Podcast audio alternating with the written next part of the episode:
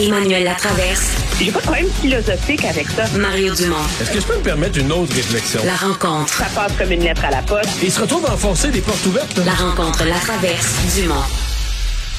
Elle, Bonjour. tout à coup, euh, ce dossier d'ingérence chinoise, déjà omniprésent dans l'actualité, mais ça devient, je pense, pour les gens, entre autres du Québec, du Grand Montréal, ça devient plus proche quand on, on voit un coin de rue à Brossard, on dit, OK, il y a petit organisme communautaire qui est là. Euh, ça fait partie des postes de police là, camouflés euh, que la Chine aurait mis en place pour euh, intimider ses citoyens, ses ressortissants là, euh, qui sont sa diaspora qui est ici. Euh, bon, M. Trudeau qui dit le travail se fait, la GRC là-dessus.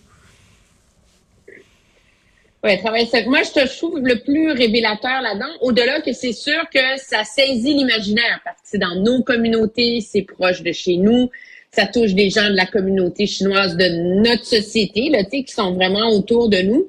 Ça illustre aussi la, la témérité, je pense, du régime euh, ben, euh, qui a continué à aller de l'avant avec ses postes de police illicites, malgré le, leur publication, puis malgré le fait que la, la GRC a réussi à faire fermer euh, les autres, en tout cas ceux à Toronto et à Vancouver en particulier. Euh, ce que de très révélateur là-dedans, c'est que jusqu'ici, la GRC, les services de renseignement ont toujours été très, très, très, très, très discrets hein, sur leurs opérations, sur leurs efforts contre euh, ces tentatives d'intimidation, d'ingérence euh, des autorités chinoises. Et là, ce qu'on voit, c'est que non seulement est-ce qu'ils confirment publiquement l'existence de ces sites-là, ce qu'ils ne faisaient pas il y a six mois, on s'entend, mais qu'on lance un appel à des témoins, essentiellement. Donc, c'est comme si les forces policières ont atteint un niveau d'inquiétude, de vigilance, qui est tel qu'on les, on les voit en temps réel presque changer leur méthode. Euh, justement pour se donner les moyens de pouvoir sévir contre euh, contre cette ingérence-là, parce que c'est aussi c'est au-delà des critiques qu'on peut avoir sur la façon dont le gouvernement Trudeau euh, gère ça, c'est un des gros problèmes auxquels, euh, dans un État de droit comme le Canada, on est confronté. C'est que c'est pas parce que les services de renseignement euh, ont enregistré quelqu'un, ont des informations à l'effet que tel personnel du consulat fait pression sur des gens de la communauté chinoise. Tout ça, c'est pas admissible en cours. Hein? Hmm. Et donc, ça complique sérieusement euh, les, la capacité du gouvernement et de l'État de sévir contre la Chine dans ces dossiers-là. Et moi, c'est ce que je trouve intéressant, c'est de voir la GRC demander carrément la, la, la collaboration du public. Puis, je pense qu'un signal important là-dedans aussi, c'est une façon de dire à la communauté chinoise, parce que c'est elle qui est victime de ça en premier. C'est les gens, c'est les ressortissants originaires de la Chine qui sont ciblés euh, qui font face à des menaces, qui font face à des menaces contre leurs proches qui sont restés dans leur pays. Euh, et pour la GRC, de sortir sur la place publique, c'est aussi une façon d'essayer, je pense, de rassurer cette communauté-là. Ouais. Mais là, en attendant, de façon bien concrète, à Brossard, tu une conseillère municipale qui est suspectée d'être la, la, la, responsable, coordonnatrice, je sais pas, de ces deux postes de police euh, chinois. Elle est toujours conseillère. La mairesse, euh, la mairesse dit, euh, me l'a dit ce matin, je l'ai fait en entrevue, elle dit, ouais, on a un gros malaise qui existe dans la municipalité. Elle a accès à plein d'informations. Plus tard en journée, finalement, elle a pris position officiellement pour dire la conseillère devrait, selon elle, euh, se retirer. Euh, elle dit aussi, la mairesse, elle m'a aussi raconté qu'il y avait comme un mystère, parce que c'était elle pas dans son parti, c'est une conseillère de l'opposition, la conseillère Chichili, et que à, dernière, à l'élection municipale, elle recevait de ce centre là, euh, sino-québécois... Euh, beaucoup d'aide, de l'aide comme mystérieuse. Elle n'a pas voulu me dire est-ce que c'est de l'argent, du bénévolat, un mélange de tout ça? En tout cas, il y en avait assez pour porter plainte au directeur général des élections. Donc la candidate, la, la, la conseillère municipale est aussi sous enquête du directeur général des élections. Alors là, il y a comme bien du monde mêlé à tout ça. Oui, il y a bien du monde mêlé à tout ça. Ça pose problème. Ça illustre à quel point l'ingérence chinoise aussi, c'est pas seulement euh, à Ottawa que ça se passe, mais c'est vraiment à tous les niveaux. Euh, et ce sera intéressant de voir où en arrive le directeur général des élections. C'est comme si, à Longueuil, il y a eu un microcosme à l'abri des regards de choses qui se sont passées ailleurs. Mais ce qu'il y a de remarquable, euh, Mario, là-dedans, c'est que la mairesse de Brossard, plutôt, c'est pas vanté sur la place publique, elle n'a pas fait des points de presse. Mais elle a porté plainte au directeur général des élections quand elle a eu des doutes. Bah ouais. Elle a agi. Elle a interpellé et elle est capable de nous dire aujourd'hui, à Ottawa, il y a un conseiller, il y a un député qui est soupçonné d'avoir gagné la candidature libérale grâce à l'aide du consulat de Toronto, qui est au sein du caucus libéral. Les services de renseignement ont dit à M. Trudeau qu'il était peut-être compromis comme candidat. Puis on, M. Trudeau euh, veut même pas nous dire s'il a agi en ou gros, pas agi. En gros, t'es en train de nous dire que la mairesse la- de, t'es en train de dire que la mairesse de Brossard a pris plus au sérieux l'ingérence chinoise que le premier ministre du Canada. Ben, en tout cas, elle est plus allumée. C'est plus, c'est plus Ouais. concret. Ouais, ouais. Mais, mais, euh, euh, pauvre Monsieur Trudeau, euh, ça, ça va pas mieux d'une journée à l'autre. là. C'est-à-dire qu'il a fait son annonce au début de la semaine, sûrement dans l'espoir de dire, regarde, là, j'annonce, là, je crée une nouvelle affaire, un rapporteur spécial, puis une liste de trois mesures. Puis j'espère que d'ici quelques jours, les gens vont oublier cette histoire d'ingérence chinoise. Et ça reste dans l'actualité. Il se fait bombarder la période de questions. Ça garde son gouvernement sous haute pression, jour après jour après jour. Oui, puis ça c'est vraiment on la sent très clairement cette pression. Puis c'est comme si euh, il y a, une- une évolution très subtile, me diras-tu, mais il y en a une évolution dans le discours du gouvernement.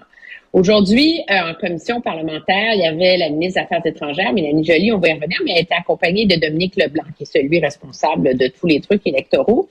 Puis, il devait encore une fois défendre l'idée de ce rapporteur spécial pour pas- pourquoi pas avoir nommé une commission d'enquête. Et il a dit, je le cite, ça nous prend un examen, ça nous prend, les, pour que les Canadiens soient bien servis, ça prend un examen non partisan, transparent et ouvert. Changement de langage un peu. ouais. Ben, tu sais, on sent là, que, le, que le gouvernement est bien conscient que la tentative de, du couvercle sur la marmite de lundi, ça, ça a complètement échoué. Puis on sent aussi que les ministres du gouvernement, je ne ferai pas de la conspiration, là, sont pas en train de, de se désolidariser de leur premier ministre. Mais ils sont en train, chacun à leur façon, de montrer que eux, dans leur taille, ils prennent ça au sérieux. Euh, Fait vous pouvez critiquer M. Trudeau tant que vous voulez, mais nous autres, on Ouais. fait le business. Mais On dans le cas de Mme Joly, euh, la question qui est venue à elle, c'est si un diplomate étranger, on n'a pas dit chinois, mais on pourrait, là, si un diplomate étranger était pris sur le fait, là, en train de, s'adonner à de l'ingérence dans les élections, espionnage, etc., euh, seriez-vous prêt à agir? Seriez-vous prêt, euh, cas extrême, à l'expulser? Ouais, puis c'est là que ça, c'est, là que ça se puis c'est très intéressant. Madame Joly, qui était très solide dans le comité parlementaire aujourd'hui, a dit je n'aurai aucune hésitation à expulser un candidat qui viole les conventions de Vienne sur la diplomatie, etc., qui enfreint les lois. C'est s'il le faut, je vais le faire. Mais, c'est là qu'il y a un gros, gros mais. Première chose, si on expulse un diplomate chinois, les Chinois vont expulser un des nôtres. Puis ils peuvent jouer à ce jeu-là longtemps parce qu'il y a à peu près 6 à 10 fois plus de personnel à l'ambassade de Chine ici à Pékin que nous, on a de personnel à l'ambassade du Canada à Pékin là-bas, tu sais. Alors, nous autres, on peut, je veux dire, ça prend pas de temps de vider notre ambassade, puis eux, il reste encore beaucoup de personnel. là. Alors, le Canada veut pas déshabiller son ambassade à Pékin, et c'est une des raisons pour lesquelles on hésite à expulser des diplomates. Si t'expulses des diplomates, c'est mieux d'avoir ceinture et bretelles parce que c'est assez grave comme geste à poser. Mais là, t'exposes tes propres services de renseignement dont tu veux préserver l'anonymat et les méthodes d'enquête.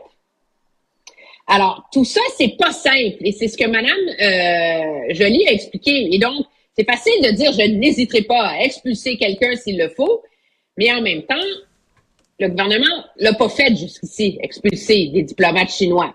Alors, c'est le tough Non, language là, euh, a, ses, a ses limites là. Puis je le, je le dis sans euh, sans mépris envers Madame Joly, mais c'est sûr, je comprends qu'elle elle voudrait être tough, mais dans les faits, c'est pas facile d'être tough face à la Chine. comme on dit, comme, ouais, comme on dit aux échecs, faut penser deux coups d'avance.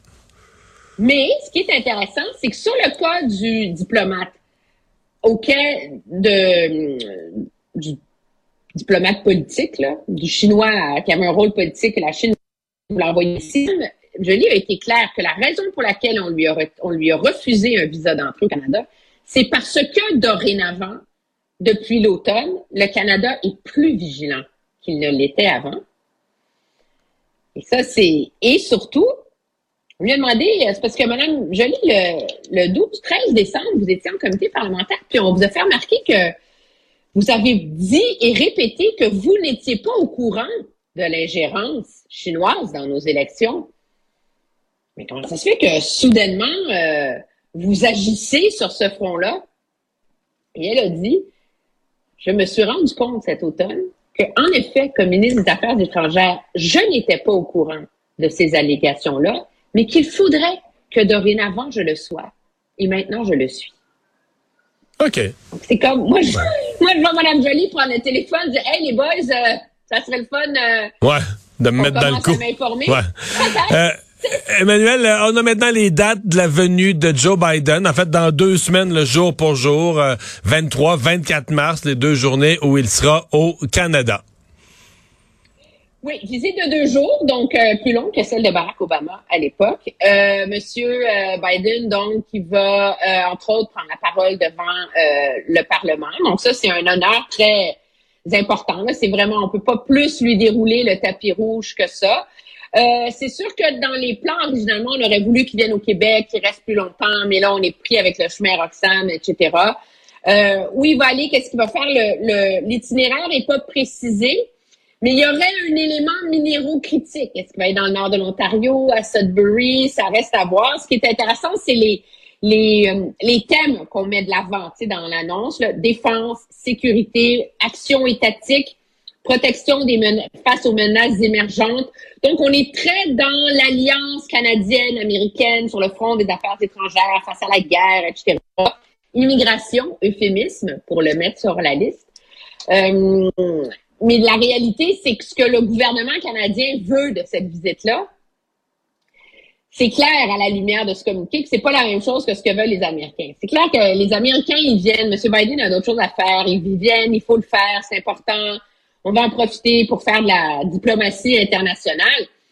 Le Canada, ce qu'il aurait voulu, c'est avancer ces discussions beaucoup sur l'enjeu des minéraux critiques, de la filière batterie, de comment créer un marché intégré nord-américain sur ce front-là, parce que c'est la seule façon que conçoit le Canada pour pas être complètement pris au dépourvu face aux 400 milliards de dollars que euh, les Américains ont mis dans leur Inflation Reduction Act. C'est comme c'est une immense politique qui vient déstabiliser le monde entier face à ça. Et le Canada, vraiment, non seulement le gouvernement Trudeau est complètement fauché, mais il n'y a pas les leviers pour matcher ce niveau de subvention-là. Alors, il y aurait beaucoup d'espoir au Canada pour être capable de, de, de, faire une forme de pacte avec les Américains pour pas que nos, nos entreprises soient désavantagées là-dedans. Moi, je trouve ça intéressant que ce soit pas mis à l'avant-plan. Est-ce qu'on travaille encore les détails là-dessus? Moi, c'est certainement l'élément que je vais le plus surveiller lors de cette visite-là parce que je ne suis pas de ceux qui s'accroche encore au mythe qu'il va avoir une entente sur le chemin à Roxham. Merci beaucoup, Emmanuel. À demain. Au revoir.